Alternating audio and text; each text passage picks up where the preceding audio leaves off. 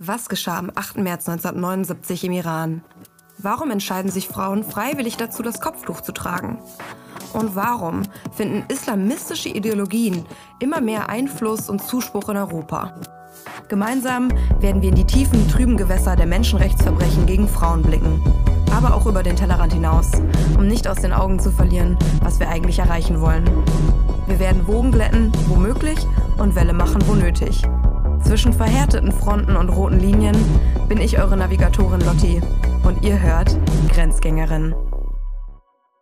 Herzlich willkommen zur heutigen Folge von Grenzgängerin. Ich bin hier heute mit Monire Kasemi und ich freue mich total auf unser Gespräch. Ähm, wie wäre es, wenn du damit anfängst, dass du dich einfach mal vorstellst und sagst, wer du bist und was du eigentlich so machst? Ähm, erstens vielen Dank, dass ich eingeladen bin und ähm, ja, wer bin ich? ich bin eine gebürtige Iranerin, äh, bin ich seit äh, 85 in Deutschland äh, als Flüchtlinge und habe ich mich immer äh, für Politik ähm, engagiert, äh, von vor allem Frauenrecht äh, oder halt Frauenpolitik. Ähm, ich habe in Berlin studiert. Ich habe äh, mehrere äh, halt äh, Phase, Arbeitsphase, ähm, Änderungen in meinem Leben, aber momentan bin ich im sozialen Bereich tätig. Mhm. Ähm, und weil wir heute ähm, über das Thema Iran reden wollen, ähm, aber auch das Thema Migration oder Integration in Deutschland, wäre es vielleicht gut, wenn wir vorab so ein paar Begriffe klären. Ähm, also zum Beispiel äh, ähm, islamisch äh, beziehungsweise islamistisch. Was ist, was ist für dich so der Unterschied davon, wenn man etwas als islamisch bezeichnet oder als islamistisch? Also für mich äh, persönlich gibt es nicht viel großer Unterschied. Aber ähm, wenn man sagt äh, islamistisch, man meint man politische Richtung von Islam. Und, ähm, und das meint man, dass ein, äh, also eine Ideologie auch eine politische Agenda hat, also Islamismus. Ähm, aber für mich ist überhaupt Islam eine politische Bewegung am Anfang an gewesen. Ähm, und als Beispiel, Mohammed, der Prophet, äh, hat regiert, hat Kriege durchgeführt, hat ähm, äh, in andere fremde Länder oder fremde ähm, oder andere Regionen eingemarscht oder äh, beherrscht und ähm, und wollte immer erweitern. Und ähm, für mich ist am Anfang an ähm, Islam eine politische Bewegung und äh, hatte eine politische Agenda. Aber heutzutage, man möchte Unterschiede stellen zwischen Islam als Religion und Islamismus als eine politische Bewegung. Mhm. Da können wir vielleicht auch gleich noch mal ein bisschen genauer drauf eingehen. Ähm, dann würde mich interessieren, ähm, das, das iranische Regime. Äh, da gibt es die, die Mullahs und die Ayatollahs. Könntest du erklären, wer oder was diese Menschen? Also Mullah ist es ein äh, Überbegriff als Kleriker. Okay. Islamische Kleriker und Ayatollah sind eine die Bischöfe. Zum Beispiel, hm. wenn man sagt, ähm, katholische Kirche, es gibt Priester, aber es gibt Bischöfe oder es gibt Kardinale oder so. Ne? Also diese äh, sozusagen Monarch Monarchie, Hierarchie in der Religion. Das finde ich so interessant. Ähm, dass ich zwar Ethikunterricht in der Schule hatte ähm, und man da über verschiedene Religionen gesprochen hat, aber solche Grundlagen zum Beispiel, wie die verschiedenen Begriffe und Hierarchien jetzt in anderen Re Religionen außer im Christentum sind, das wurde da eigentlich gar nicht besprochen. Finde ich total spannend, ähm, so ein bisschen da die Grundlagen zu hören. Und das muss man aber unterscheiden zwischen und Schiiten.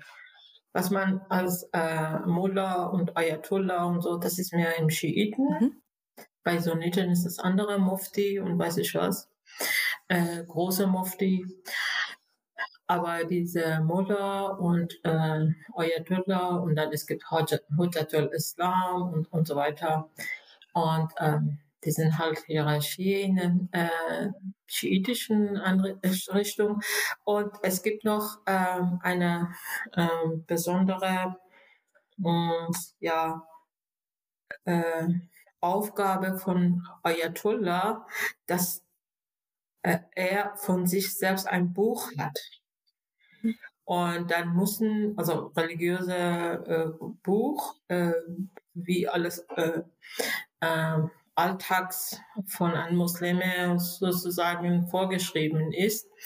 Und dann äh, ein Ayatollah hat auch äh, folgende. Also das bedeutet, dass es gibt Menschen, dass ähm, diese Ayatollah oder jene Ayatollah äh, äh, für sie als äh, Führer oder als ähm, Lehrer oder so ähm, sozusagen ausgezeichnet ist. Also könnten praktisch die Ayatollahs, je nachdem, was ihre eigene auch politische Überzeugung ist, so als in ihrer religiösen Rolle auch politische Macht ausüben wenn sie. Genau, genau.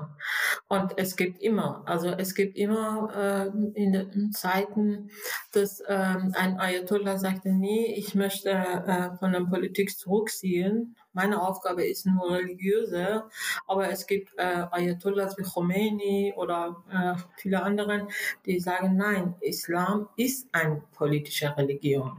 Da muss er sich doch in äh, Politik sich einmischen. Mhm. Und Khomeini hat einen ganz berühmten Satz, sagt er, unsere Religion ist unsere Politik und unsere Politik ist unsere Religion. Da werden wir auf jeden Fall auch gleich noch darauf zu sprechen kommen. Ähm, aber wo wir beim Thema, Thema Politik sind, ähm, in, im Iran gilt ja auch die sogenannte Scharia. Könntest du ganz kurz erklären, was das ist oder was damit gemeint ist? Genau, Scharia ist äh, äh, Gesetze.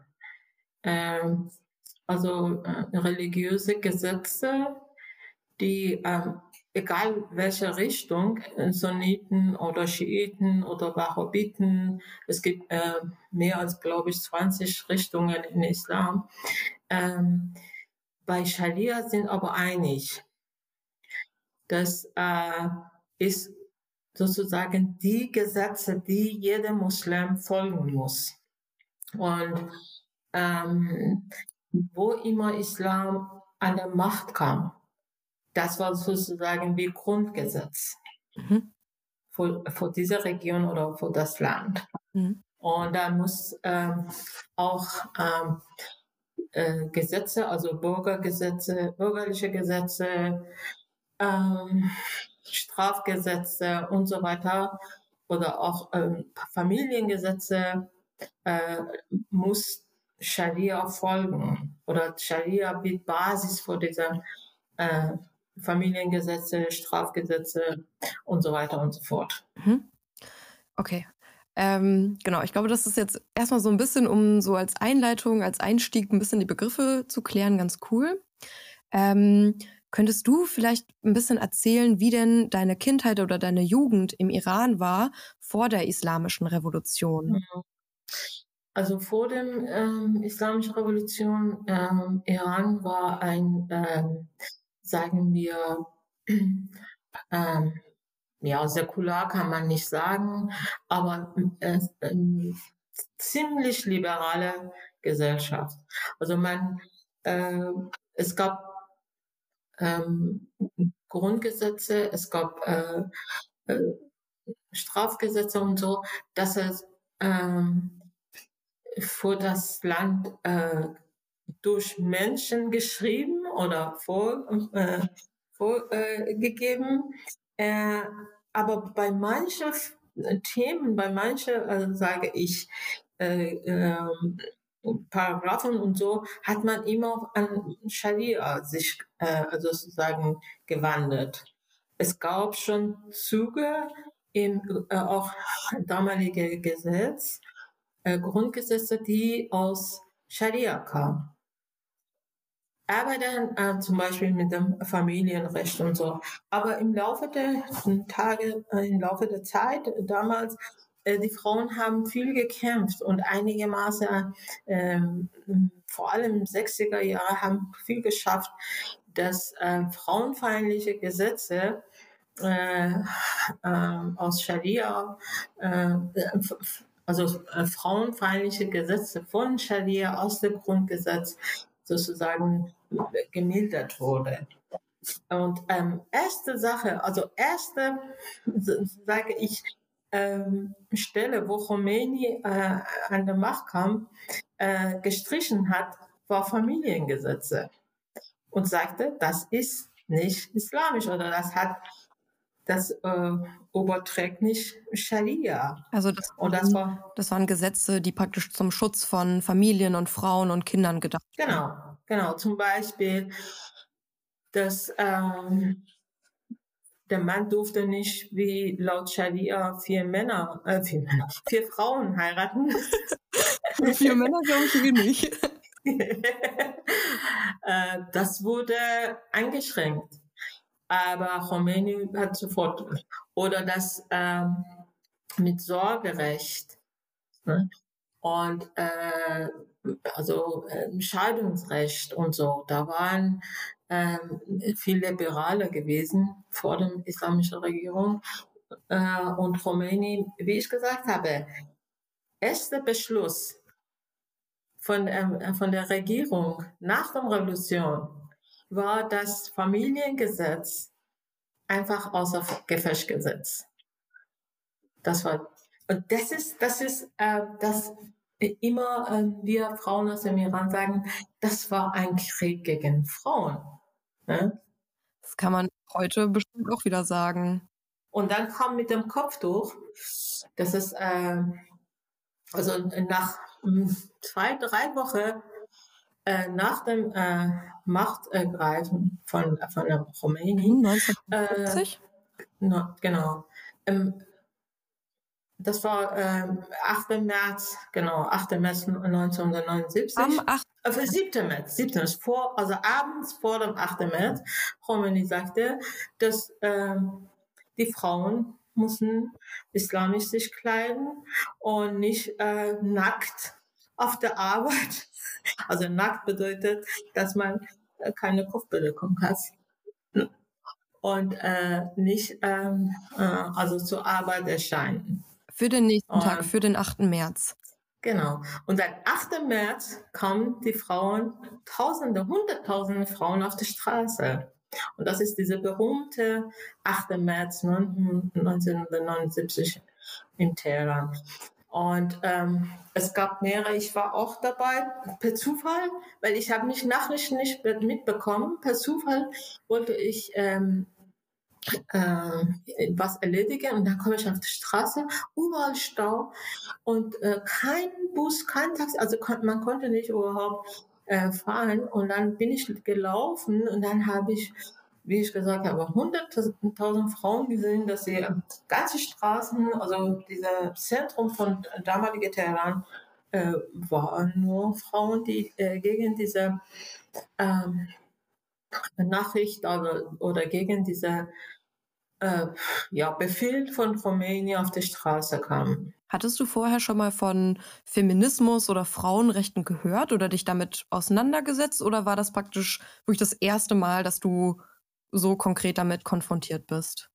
Hm, ich hatte schon, aber ähm, also äh, ich sage so, ich war ähm, ein ähm, ja, Jugendlicher, ich war schon 18 oder ja. Äh, und ein äh, paar Monate davor habe ich angefangen, äh, darüber zu, äh, zu lesen oder ich hatte sogar eine äh, Lesegruppe äh, also Buch, wie ein Buchgruppe oder so. Und da wurden äh, über diese Thema schon äh, diskutiert. Aber ich muss es sagen, meine Oma wusste überhaupt nicht, was Feminismus ist, aber äh, sie war ein Feminist oder meine Mutter. Und äh, wenn man das äh, danach mh, hm, immer über Gleichberechtigung und Rechte der Frauen und so, so ah, dann meine Oma war schon am, was ich was vor viele Jahren, hat gekämpft für ihre Rechte oder meine, meine Mama kommt überhaupt nicht ähm, klar mit diesem, also frauenfeindliche Gesellschaft, klar, und ähm, sie kämpft für ihre Rechte, sie kämpft, dass sie halt ähm, anerkannt wird als ein äh, gleiche äh, äh oder äh, gleicher Mensch wie ein Mann oder gleiche Rechte wie ein Mann. Und ähm, da, ich würde sagen, sofort hat bei, bei mir sozusagen geklickt, ah, das ist das. Ne?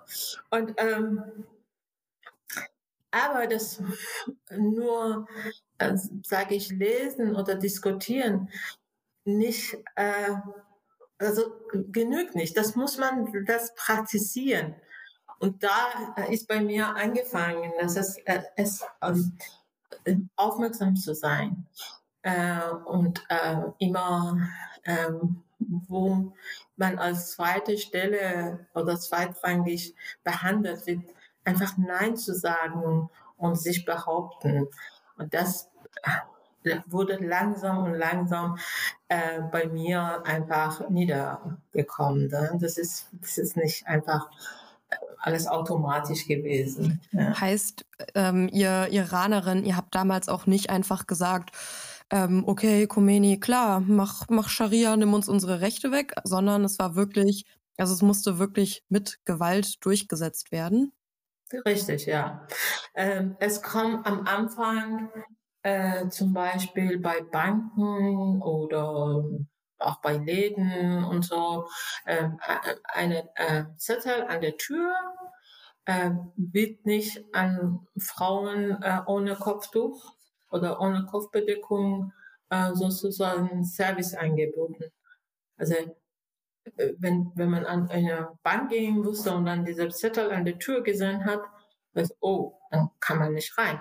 So hat er angefangen und dann mittlerweile äh, wurde zum Beispiel bei ähm, Angestellte, bei Beamten vor allem gezwungen, entweder mit Kopfbedeckung oder nicht zur Arbeit kommen. Und sind viele Frauen, die viele äh, Schlüs äh, Schlüsselposten hatten oder halt äh, wie Professoren, wie ähm, also höhere ähm, Posten in der öffentlichen oder halt auch private äh, Firmen und ähm, Gesellschaften hatten. Die meisten haben Nein gesagt und sind sie einfach entweder zu Hause geblieben oder ins Ausland geflogen. Das wollten ähm, sie nicht das alles mitmachen. Also man wurde, also ihr wurdet praktisch alle komplett aus der, aus dem öffentlichen Leben und aus der Berufswelt ausgeschlossen. Ähm, und dass dann viele, die eben gute Position hatten, dass das so eine Abwägung war. Okay, beuge ich mich jetzt dem und bin, arbeite weiterhin in meinem guten Beruf? Oder ähm, sage ich eben, nee, das mache ich nicht, dem beuge ich mich nicht und gehe dann halt letzten Endes, weil man ja seinen Lebensunterhalt gar nicht mehr sichern kann. Genau, genau. Eben, das war so der Fall. Und äh, aber eine Breite von den Frauen haben sie sich halt sozusagen gesagt, okay, es ist, wie es ist, haben sie angenommen, aber nicht, dass sie freiwillig, ne? Das, das war nicht. Also wie ich gesagt habe, du konntest keine Joghurt kaufen, wenn du nicht kopfbedeckt bist, ne? Oder in Bank, weiß ich was äh, deine äh, äh, Account-Tätigkeiten einfach erledigen. Und ich nehme mal an, dass so Sachen wie ähm, Bildung, also dass man auch nicht mehr ohne Kopftuch in die Schule gehen genau. durfte. Genau. Immer wieder schwieriger, vor allem als der Krieg mit äh, äh, im Irak angefangen hat. Das war hm, ich glaube September 80, 1980, dann war also die dann wurde überhaupt nicht äh, eine Frau ohne Kopfbedeckung sozusagen äh, äh, ja geduldet. Ne? Gab es und da kamen die äh, Festnahmen, da kamen die Peichen, da kamen ähm, also Geldstrafen und so weiter und so fort oder Entlassungen. Mhm entlassen, vor, vor allem auch im Gesundheitsbereich. Viele äh, Krankenschwestern und so wurde einfach entlassen. Lehrerinnen und so. Ja. Ähm, gab es denn für Männer auch so strenge Regeln, die dann neu waren nach der Islamischen Revolution? Also gab es für sie auch Scharia-Gesetze? Ähm, Regel schon, ähm, aber nicht so wie bei den Frauen, weil äh, überhaupt Körper der Frauen ist das eine Sünde, das ist sowieso und gehört auch nicht ihnen, sondern gehört zur männlichen äh, Verwandte oder männliche äh, Familienmitglieder wenn man zu Hause ist, Vater, Bruder, sogar Cousin, Onkel und so. Und wenn man verheiratet ist, dann der Mann. Ne? Mhm. Und später auch der Sohn. Konntest du denn? Also deswegen, ja, konntest deswegen man, äh, ist es nicht so anstrengend äh, wie bei Männern. Mhm. Weil äh, männlicher Körper ist nicht äh, äh, sozusagen Ort für der Sünde. So. Konntest du denn dann ähm, praktisch unter Frauen, also jetzt zum Beispiel ne, innerhalb der Familie mit deiner Oma und mit deiner Mutter ähm, oder auch mit Freundinnen so im privaten Raum über diese Themen sprechen, also nach der Revolution? Oder hattet ihr da auch Angst, dass ja die andere euch irgendwie anzeigt oder denunziert oder so? Oder hattet ihr da schon Vertrauen? Also in der Privatsphäre, vor allem weil ich in einer liberalen Familie aufgewachsen bin oder überhaupt äh, meine Familie war so liberal, das war kein Thema. Aber sobald man auf die Straße kam, musste man achten, dass man nicht sogar auch ähm, Gewalt ne, von fremden Männern ausgeübt wird und äh, dass man äh, belästigen und, und so weiter und so fort. Ähm, daher man müsste immer aufpassen, äh, wie man sich verhält, wie man äh, sich ähm, bekleidet ähm, äh, und vor allem äh, am Anfang äh, besonders, weil es ähm, Krieg äh, zwischen Iran und Irak war, waren immer Militär ähm, anwesend auf der Straße und da konnte man festgenommen werden. Und dann kam diese äh, Revolution Wächter auch im Spiel.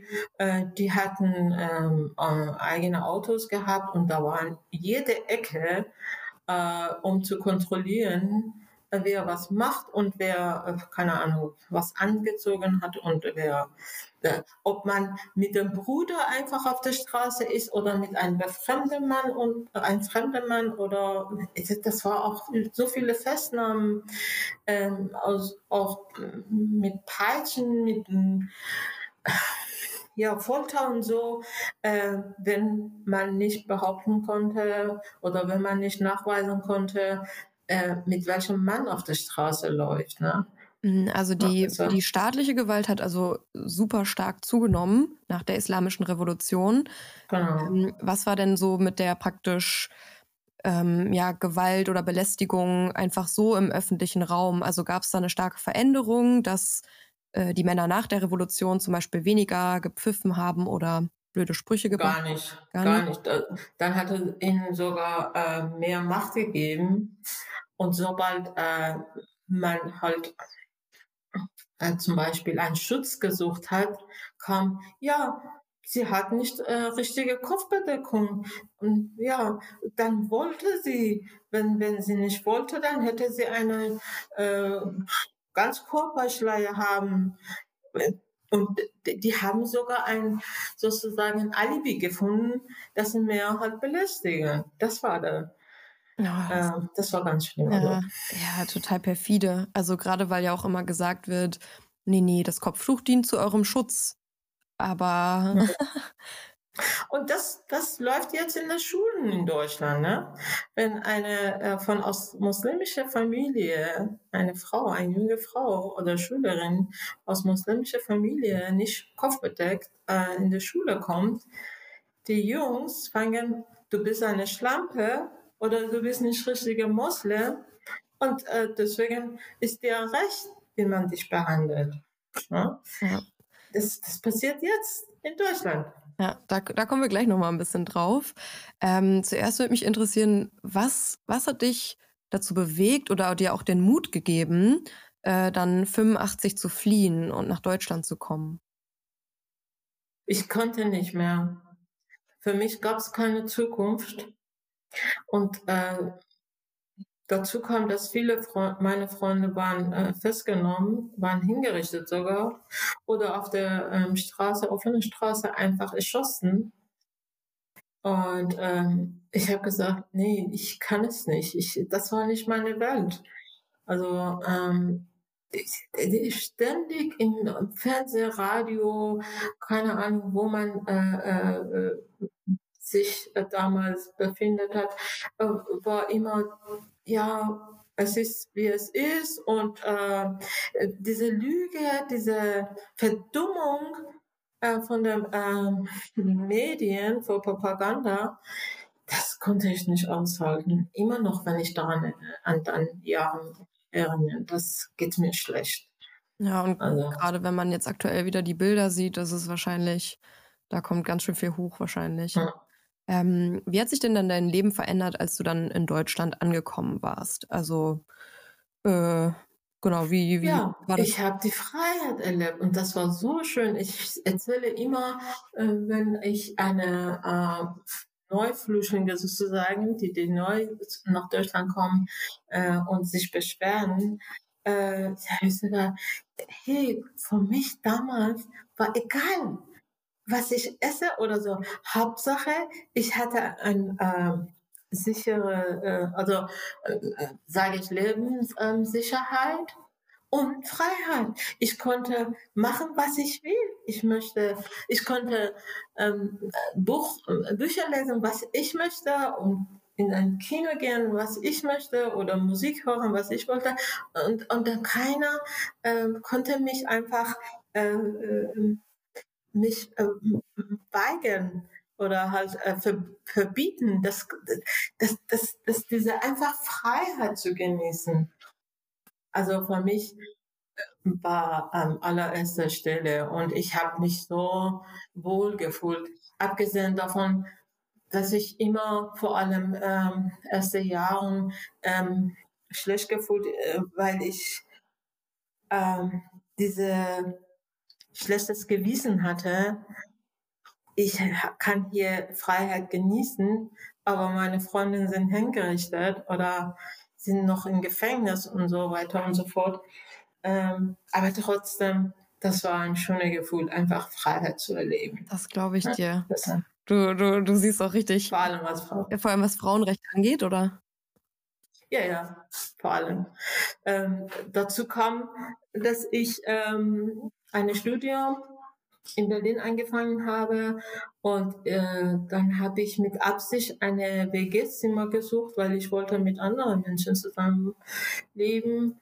Ähm, und da kam, äh, wir waren zu viert, ein Mann, drei Frauen und da erstens Glück gehabt, dass zwei Feministinnen in dieser Wege waren und dann, äh, dass sie auch sehr politisch waren. Und wir haben jeden Abend beim ähm, Abendessen und danach hm, diskutiert, also ähm, Gedanken ausgetauscht und viel auch zusammen gemacht. Und das, ähm, das, das war auch eine schöne Zeit für mich, ja. Und ähm, ich habe viel, viel ähm, von deutscher Gesellschaft mitbekommen und von deutscher Geschichte mitbekommen und auch vor allem äh, deutsche Frauenbewegung viel mitbekommen. Ja, das war sehr schön.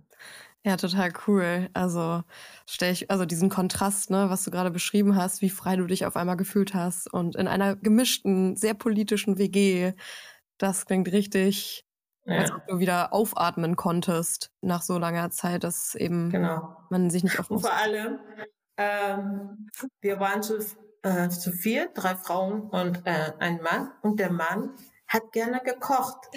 Und, und das, das war für, für mich, der aus einem, äh, sage ich, konservative, nation, äh, äh, traditionelle, äh, traditionelles äh, Land kommt und sieht, dass der Mann jeden Abend vor uns kocht und serviert. Das war toll. Und ihr sitzt daneben und trinkt eure Limonade und diskutiert über Feminismus. Das stelle ich mir super vor. Ja, das war wirklich schön, ja. Und dann kam äh, in einem Studium, ich habe ein ähm, also Technik oder Ingenieurwissenschaft äh, studiert und dann habe ich immer bemerkt, hey, zum Beispiel äh, Informatik für Frauen oder keine Ahnung, irgendein Fach für Frauen, äh, also Tutorial. Ich hä?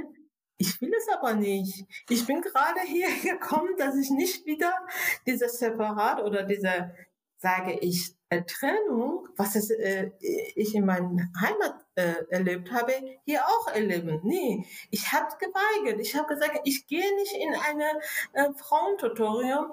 Ich gehe, wo auch die Männer sind. Und die deutschen Frauen so, boah, gar keine Lust auf die Männer.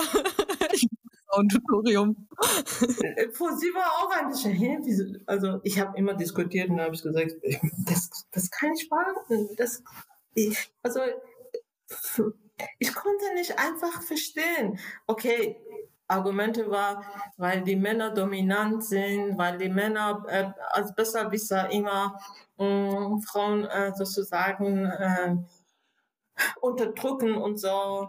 Das war der Argument. Aber ich habe gedacht, da müssen die Frauen lernen, dass sie nicht sich unterdrücken lassen oder de, lassen, äh, dass die Männer dominant sind in dem Tutorium.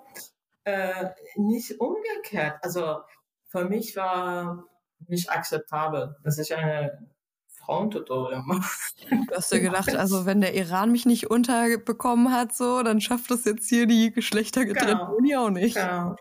Ähm, ich, vielleicht können wir noch mal so ein bisschen ähm, äh, auf das Thema Islam zurückkommen, dass wir noch mal ein bisschen darüber reden, ähm, woher eigentlich die Begründung für ähm, die Scharia oder für den Kopftuchzwang eigentlich kommt. Ähm, weil das ist ja in der aktuellen Debatte sehr, sehr interessant, ne? dass da teilweise gesagt wird, ähm, nee, das Kopftuch, das wird immer freiwillig getragen. Andere sagen, es ist immer Zwang, immer Unterdrückung. Vielleicht könntest du noch mal ein bisschen erläutern, ähm, ja, woher kommt eigentlich das Kopftuch? So kommt es im Koran vor? Ähm, ne, woher kommt das in der Scharia? Ähm, das würde mich noch mal ein bisschen interessieren. Also ähm, im Koran steht nicht, dass die Frauen sich bedecken muss. Nur äh, das ist ein oder zwei Stelle. Eine sagte, dass die Frauen müssen die, ihre Schönheit für ihre Männer behalten. Aber wie und in welcher Art und so steht gar nicht. Und an der zweiten Stelle ist das, ähm, als äh, Mohammed äh, seine, weiß ich nicht, wie viele Frauen geheiratet hat, ähm, an der äh, Hochzeitfeier äh, waren viele Männer äh, anwesend und sie sind nicht äh, weggegangen. Und äh, die Frau äh, und äh, Mohammed wollte mit äh, seine neue Frau allein sein und da kam, dass das halt eine Schleier äh, sozusagen zwischen Privat und Öffentlichkeit sein soll. Das, das ist diese zwei Stelle, aber äh, explizit über Kopftuch oder Kopfbedeckung steht nicht im Koran. Das ist mehr im Scharia und mehr in, in Sunna heißt es. Also mm, oder Hadith ähm, neben Scharia gibt es Hadith. Und Hadith sind die ähm, sozusagen Zitaten von Heiligen. Mhm. Äh, die meisten sind auch Kinder oder Enkelkinder und weitere Urenkelkinder von Mohammed und Ali. Äh, und diese Zitaten es kommt darauf an, welche Richtung in Islam wurde äh, gesammelt. Und da wird immer sozusagen diese Zitaten wieder gerufen von dem Buch von so und so, von, äh, von so ein Heiliger und so. Und ähm, das mit der Kopfbedeckung kommt mehr als aus Hadith, als aus ein Koran. Und hat das den gleichen Stellenwert oder ist das ähm, ja, es kommt darauf an, äh, welche Richtung. Zum Beispiel äh, Schiiten haben äh, äh, mehrere äh, und eine der halt wichtigste oder berühmteste ist das von ähm, Jafar Sadiq. Das ist sechste Imam.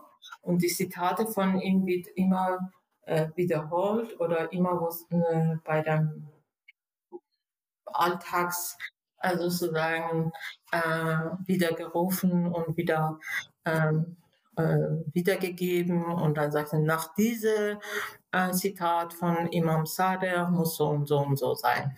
Okay, also wenn man sich als Muslima, ähm, also wenn man religiös ist, äh, ich meine, du bist Atheistin, hatte ich, glaube ich, gelesen.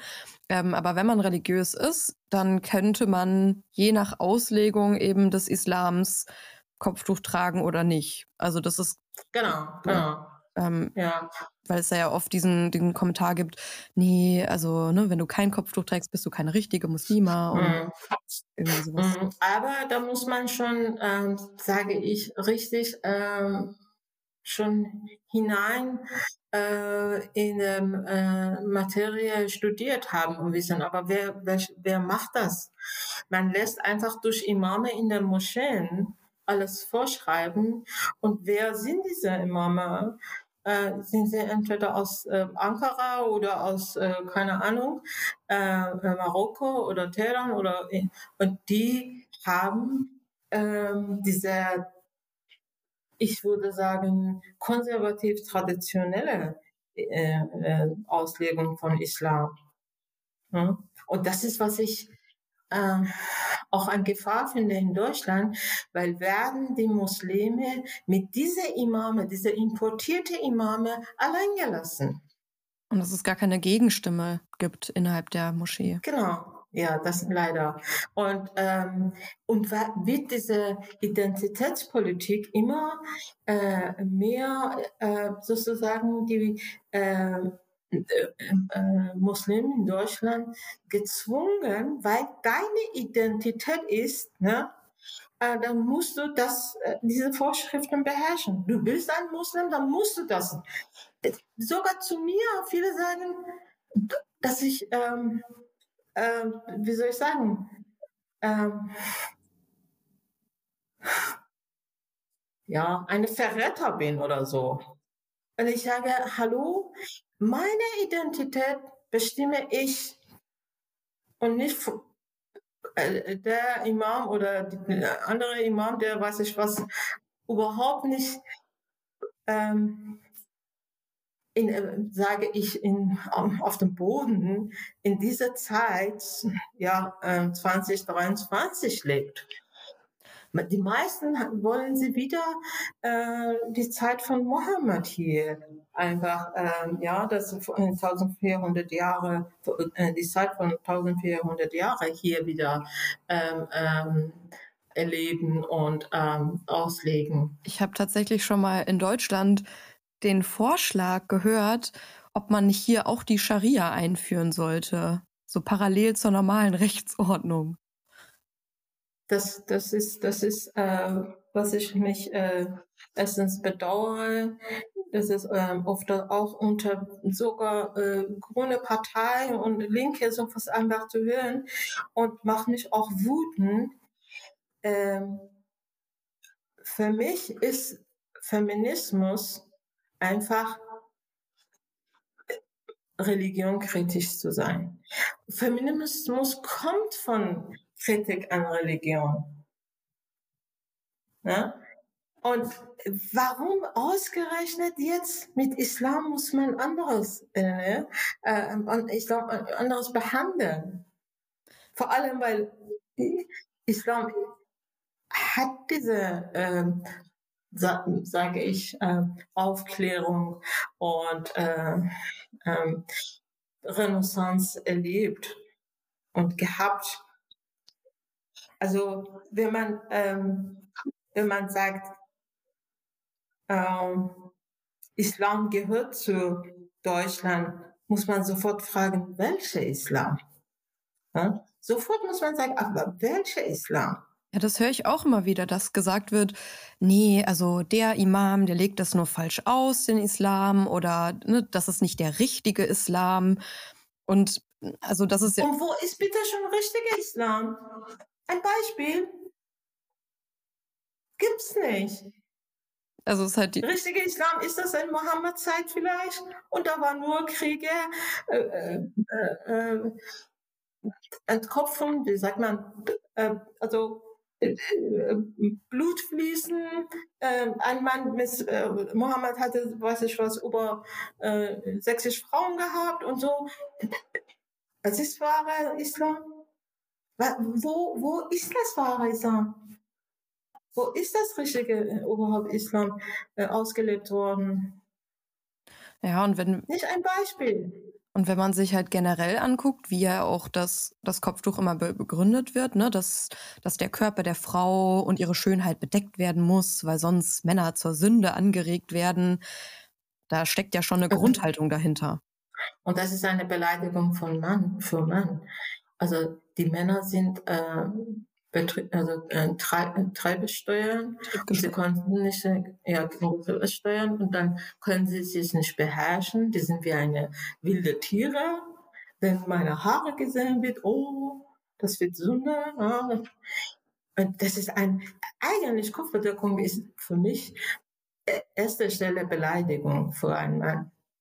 Aber die Männer, die Männer wollen Macht haben über Frauen ist ihnen egal, ob sie wie eine wilde Tiere betrachtet werden.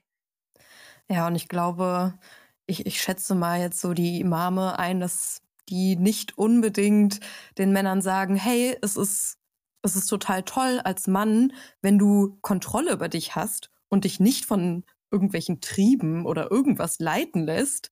Das wäre doch eine gute Nachricht oder Botschaft für junge Männer, dass sie eben nicht nee, ihrer Lust unterliegen.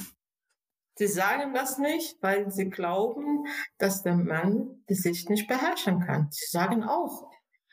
Die, und äh, vor allem, die Frauen werden als äh, ähm, asexuell gerechnet. Die Frauen haben keinen. Nur die Männer haben ne, äh, diese, diese Verlangen. Ähm, und genau auf diese ähm, Argument sagen, okay, dann die Frauen müssen sich verschleiern. Weil äh, die Männer können sich nicht beherrschen. Ne? Mhm. Ähm, seit, seit hier in Deu oder seit ähm, im Iran ja wieder die Proteste losgegangen sind, da wird ja auch in Deutschland sehr kontrovers, sage ich mal, diskutiert. Ähm, und ich hatte mir jetzt gestern nochmal diesen diesen Artikel durchgelesen aus der Taz von, ich glaube, Julia Neumann heißt sie, ähm, wo, oh, ja, ja, ja. Okay, du weißt, worum es geht. Ähm, ich werde den auch verlinken, den Artikel. Ähm, genau, da hat. Ich habe auch einen äh, Artikel, äh, also auf dem äh, Artikel von äh, Julia Neumann mit einer Freundin geschrieben, mit Ulrike. Ja, äh, war das, war, äh, in welchem Medium war das nochmal? Auch Taz. Auch in der Taz. Ja, habe ich, glaube ich, auch gelesen. Ähm, Zwei, drei Wochen später. Äh, genau, also ähm, für alle, die das vielleicht jetzt also nicht im Kopf haben, was da passiert ist, ähm, also die im ursprünglichen Artikel hatte die Autorin eben gesagt, dass äh, wenn man sich in Deutschland dafür ausspricht, dass eben die Frauen im Iran ihr Kopftuch abreißen und sagen, nee, ich will das nicht, ähm, dass das eine westliche Ideologie sei. Und, ähm, und das finde ich Rassismus. Das finde ich Rassismus, weil die Frauen, westliche Frauen, dürfen frei sein, dürfen in Freiheit leben, dürfen ein selbstbestimmendes Leben haben, aber weil die Frau in Nahosten ge äh, in, in Leben gekommen oder geboren ist, da muss er sich einfach an die Vorschreiben von der Religion festhalten und wenn eine Frau nach Freiheit schreit, dann ist ähm, eigentlich äh, äh, westliche Länder oder westliche Frauen schuld oder wollte auch westliche, äh, sage ich, äh, Lebensart, Lebensstil. Warum? Das, das, ist, das ist Rassismus. Das ist purer Rassismus für mich. Ja, zu glauben, dass praktisch. Menschenrechte ist universal. Genau, genau. Frauenrechte ist universal. Wer sagt, dass es äh, Menschenrechte oder Frauenrechte ist es nur für, für westliche Frauen? Nee, das ist pure Rassismus. Ähm, du hattest ja schon äh, ja vorher, also 2015, hattest du ja schon mal ähm, äh, dich gegen oder äh, bei Claudia Roth gemeldet. Die hatte ja einen Ausflug oder eine, eine Reise in den Iran gemacht und hat da ja Kopftuch getragen. Ähm, und du hast das ganz, ganz scharf kritisiert. Ähm, und ich zitiere den sorglosen und freundlichen Umgang mit den Islamisten im Iran. Und ähm, wenn wir uns jetzt anschauen, wie die, wie die Regierung aktuell damit umgeht, ähm, kannst du da Parallelen feststellen, dass, dass man sich eben versucht, dem Iran anzubiedern und nur nicht zu. Ja, also ähm, ich äh, fange an wieder mit ähm, äh, Claudia Roth im Jahr 2015. Das war die Zeit, ähm, ähm, so ungefähr 30 Jahre nach der Revolution, wo viele Frauen äh, gekämpft haben und äh, nach ihrer Rechte geschrien äh, und wurden gepeitscht, gefoltert im Gefängnis, äh, geschlagen, geprügelt, äh, gesperrt und so weiter. Und dann kommt eine äh, äh, Frau Claudia Roth und beugt sich vor dem islamischen Machthaber und trägt Kopftuch und überall mit diesem Kleriker, mit dem äh, Machthaber, die Frauen unterdrückt haben, die äh, frauenfeindlich sind, ähm, einfach, äh, weiß ich was, schöne ähm, Story erzählt und, und lacht und Spaß hat. Die, die Fotos, was man sieht, das ist ein das ist ein Schlag äh, in unsere Gesichter. Also was, was soll das? Ne? Was ist, äh, äh, auch auch äh, vorgestern äh, Schweizer äh, Botschaft, ja, Botschaftsring. Das habe ich gesehen. G gleiche. Halt bei Deutschen sagen, okay, die Deutschen vor allem 2015, ähm, es ging um äh, Wirtschaft und ist äh, Wirtschaftsprofit. Aber Schweizer haben gar kein Wirtschaftsprofit oder Wirtschaftsinteresse im Iran. Ne? Aber es ist, es ist unglaublich. Und die sind Verräter. Die Frauen wie Claudia Roth oder halt diese äh, äh, Schweizer äh, Botschafterin, die sind Verräter von ihren eigenen Werte von äh, westlichen Werte, von liberalen Werte, von menschenrechtlichen Werte. Die sind Verräterinnen. Ja, weil sie glauben, dass es äh, irgendwie, also dass es rassistisch wäre, sich dem nicht zu stellen oder dass es islamophob wäre, wenn man eben nicht äh, sich dem hingibt dann. Ähm, äh, seit wann Religion ist eine Rasse? Wenn ich Muslim bin, dann bin ich eine Rasse dann äh, Christen sind auch eine Rasse oder Katholiken sind eine Rasse und Evangelische ist eine andere Rasse. Also was soll das, diese Religion mit Rassismus einfach äh, in einen Topf werfen? Ja, das ist, das ist total schwierig. Also, dass man halt ständig immer direkt mit diesem Vorwurf konfrontiert wird. Also du, ne? Ja, das ist leider gute Arbeit von Lobbyisten. Sie haben geschafft, sie, sie beherrschen sogar Akademien in westliche Länder. Es gibt keine äh, Gegenmeinung. Du darfst überhaupt nicht äh, äh, Kopftuch, Schleier, Islam kritisieren. Das ist leider äh, Unterwerfung von, von westlicher Werte, Unterwerfung von liberaler Werte und Unterwerfung von Aufklärungszeit. Äh, äh, was man in ähm, westlichen Ländern einfach geleistet hat, die Errungenschaften, davor die Menschen gekämpft haben, ihr Leben einfach äh, preisgegeben, die, die, werden einfach nicht ähm, geschätzt. Ja, das ist ganz interessant, was du jetzt gerade angesprochen hast mit dem Einfluss und ähm, so, ne, dass, dass sie praktisch irgendwie in anderen Ländern Einfluss haben, also dass praktisch aus dem Iran, die Mullahs, ähm, hier Einfluss haben, äh, teilweise auch auf Universitäten. Also da man hätte nicht teilweise überall. Also diese äh, leider vor allem in Sozial- oder in Geistwissenschaft äh, wurde viel Geld, Ölgelder eingespeist und äh, viele dieser Institutionen ähm, in der Akademie oder in, als Think Tank oder als äh, irgendeine NGO und so weiter und so fort äh, finanziert.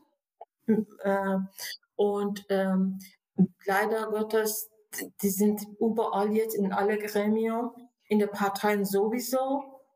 Ähm, äh, und die haben geschafft, wenn man sieht, äh, man denkt nicht, äh, dass eine äh, Lobbyist oder Lobbyistin sind, aber die haben gute Arbeit geleistet. Vor allem seit ähm, 1999, äh, das war ein, ein Think Tank ähm, in London, jetzt habe ich den Namen nicht im Kopf, die haben überhaupt Islamophobie sozusagen dieser Ausdruck oder diese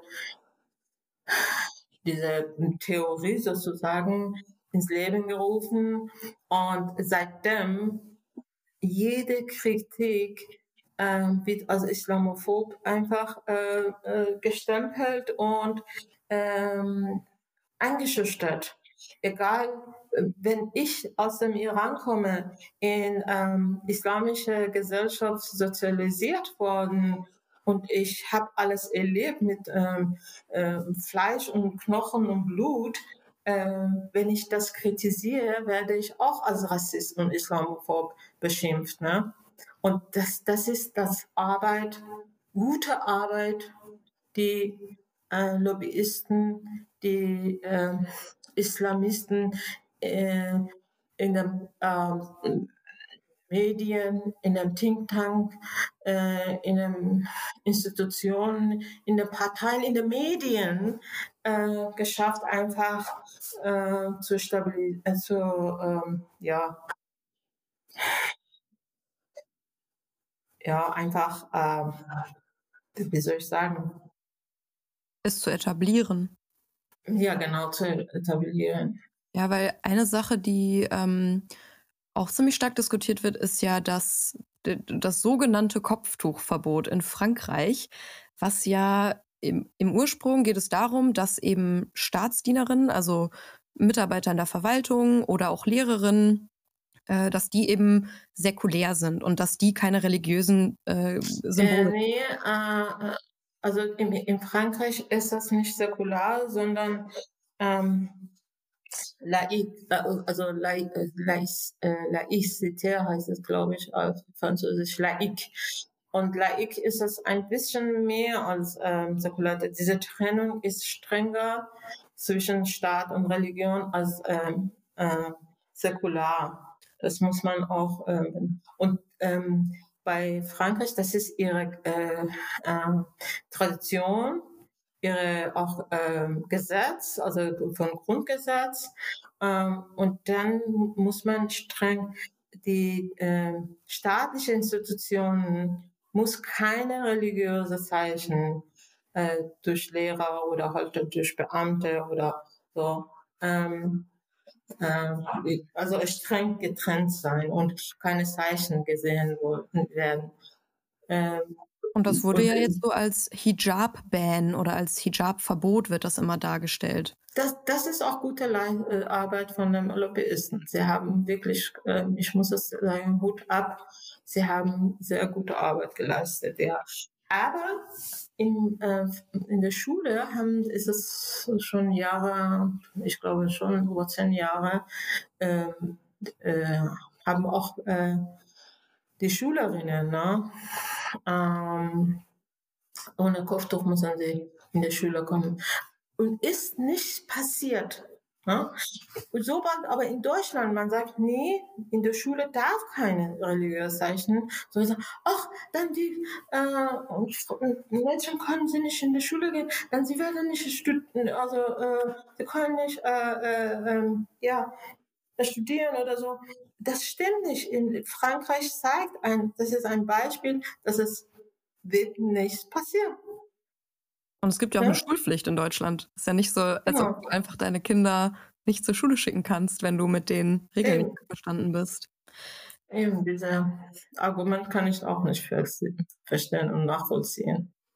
Ähm, du hast in, in Herrenlose Frauen, ähm, also in, in dem Sammelband äh, Ich will ich will frei sein, nicht mutig, äh, da hast du geschrieben, dass die intellektuelle Linke ähm, euch protestierenden Frauen 1979 die Solidarität entzogen hat, als ihr protestiert habt. Könntest du das nochmal erklären? Also warum Ja. haben die euch damals die Soli entzogen?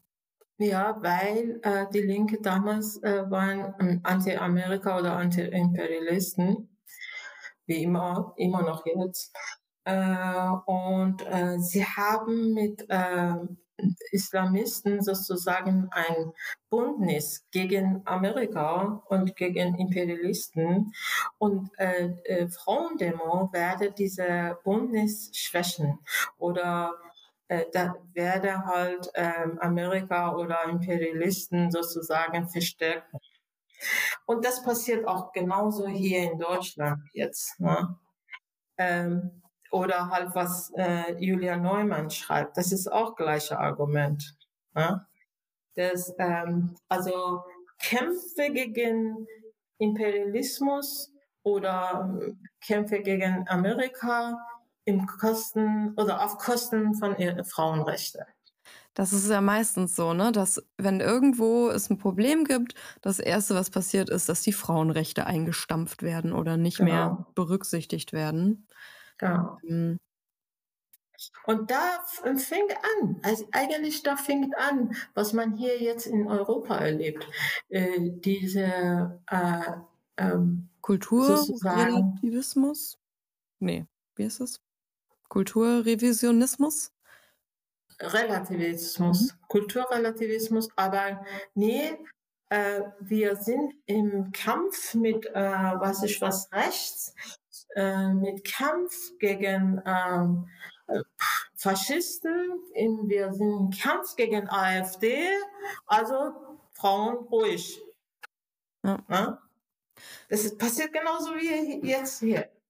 Ja, und vor allem, weil, also, ich, ich sag mal, jemand, der ähm, Islamist ist und sagt, ja, Frauen sollten gar keine Rechte haben und auf jeden Fall Scharia und der Mann steht oben.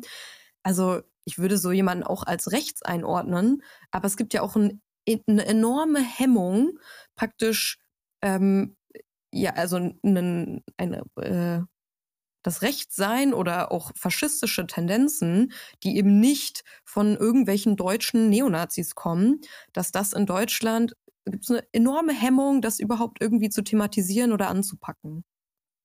Genau so ist das. Also immer wenn ich äh, höre von den Grünen und Linke immer nie wieder und ich frage mich nie wieder was?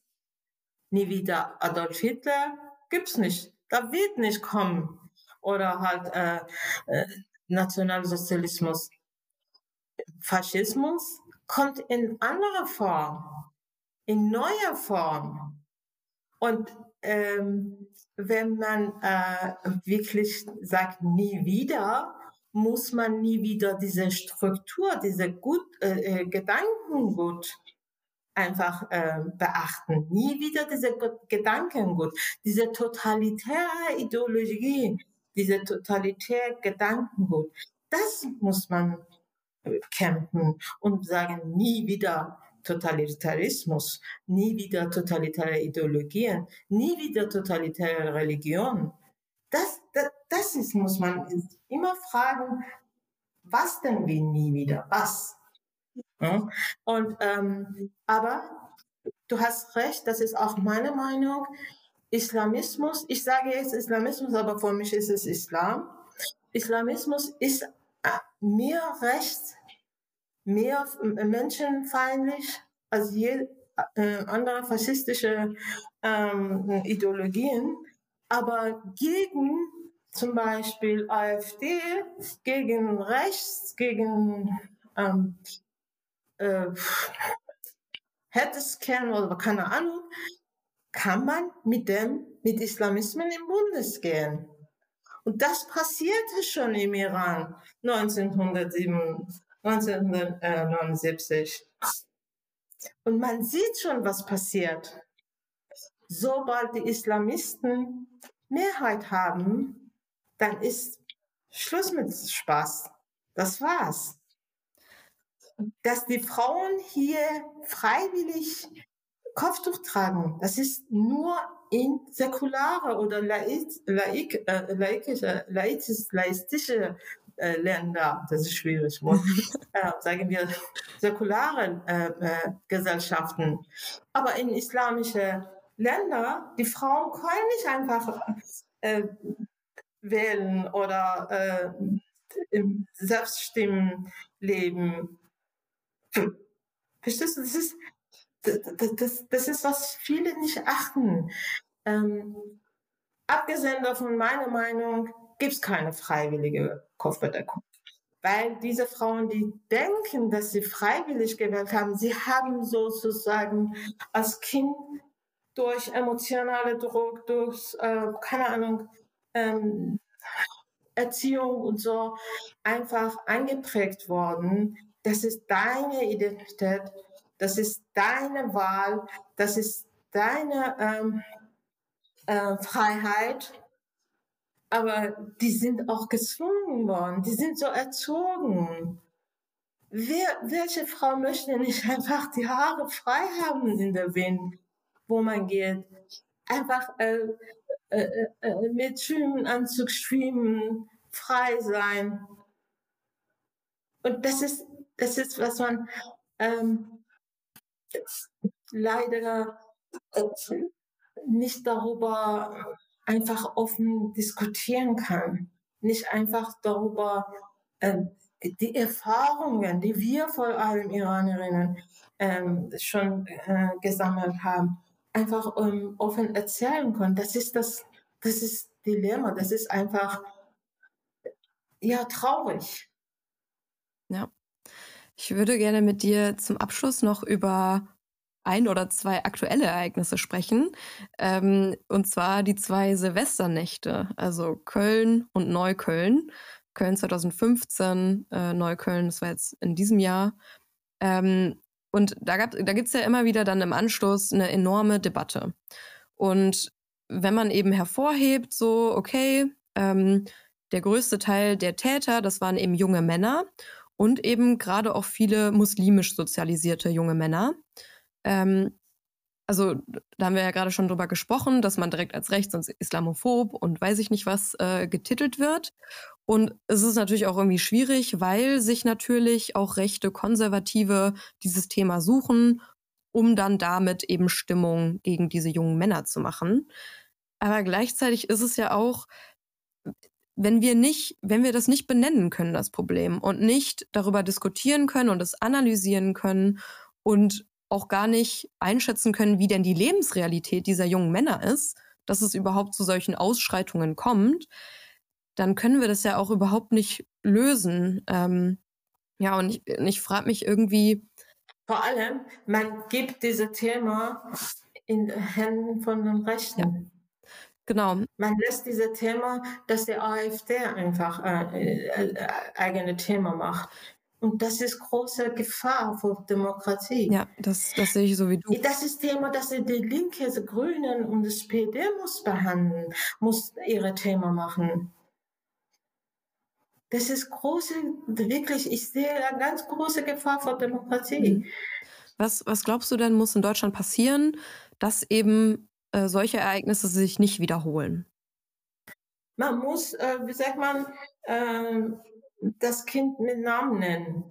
Also das ist diese äh, junge Männer, die in ähm, äh, islamische Familie sozialis sozialisiert wurden.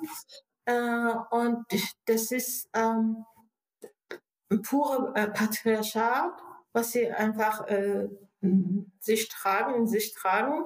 Und sie, sie möchten vor allem in Silvesternacht äh, 2000 15 zu, ja, war es 2015, mhm. ja, ja ähm,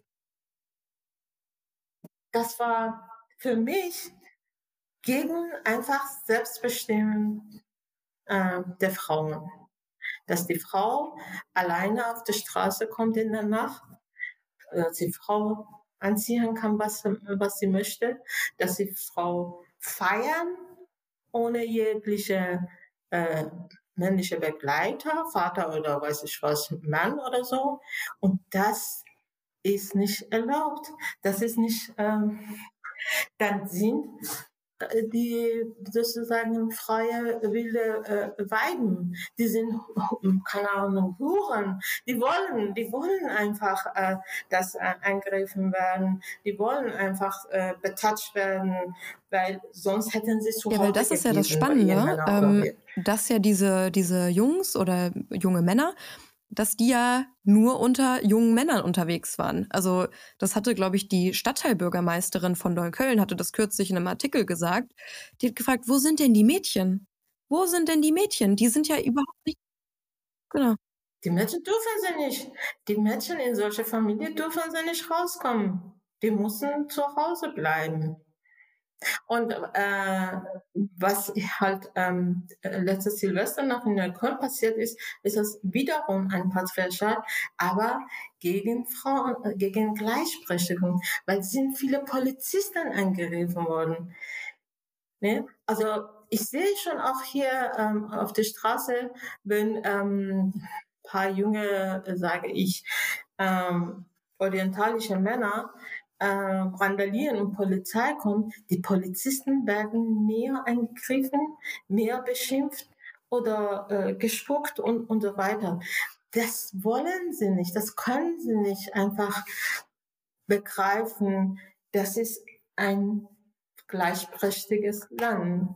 Das ist ein Land, das die Frauen auch Polizist werden kann und was zu sagen haben und den Staat macht, sozusagen äh, äh, demonstrieren oder präsent, präsentieren.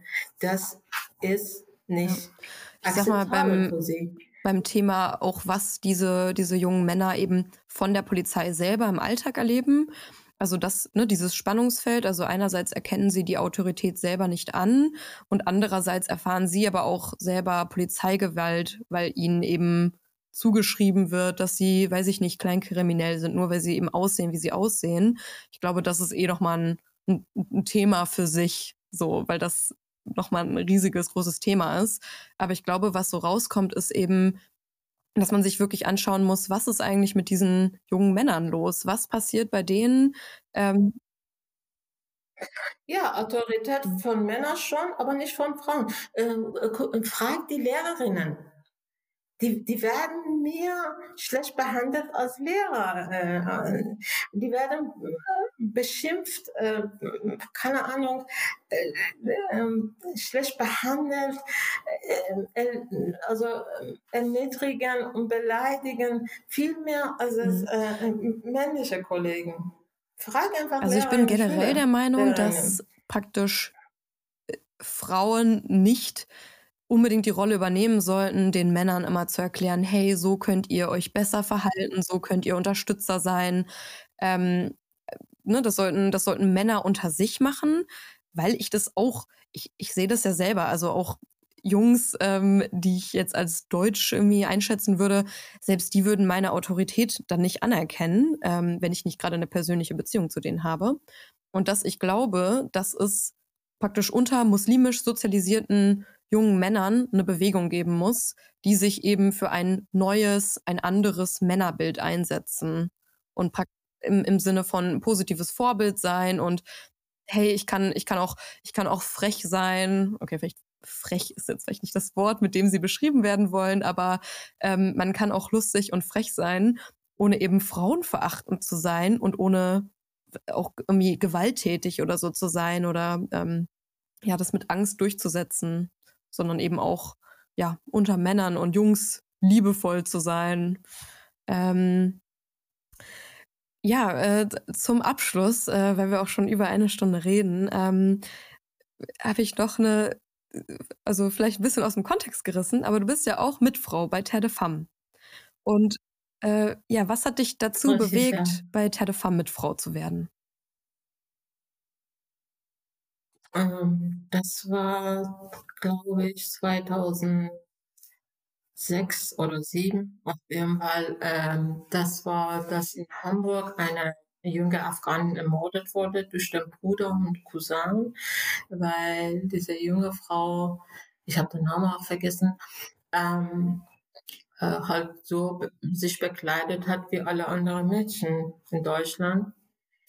Äh, und dann kam dann Gericht und der Cousin und der Bruder waren vor dem Gericht und dann äh, ich habe nur im Nachricht einfach gefolgt und äh, dass äh, diese junge Männer, der Bruder und Cousin, sogar ähm, im Gericht ähm, angefangen haben, äh, angefangen zu schimpfen.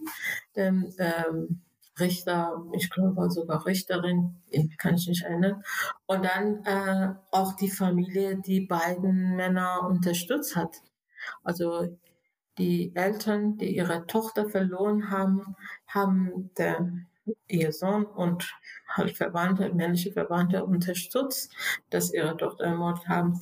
Und dann kam, äh, in, in, diesem äh, Bericht kam, dass die Familie rauskam aus dem Gericht und dann vor dem Gericht standen äh, 10, 12 äh, Frauen, ähm, in dem, ähm, vor dem Gericht als äh, eine Reihe, so eine wie eine Mahnwache.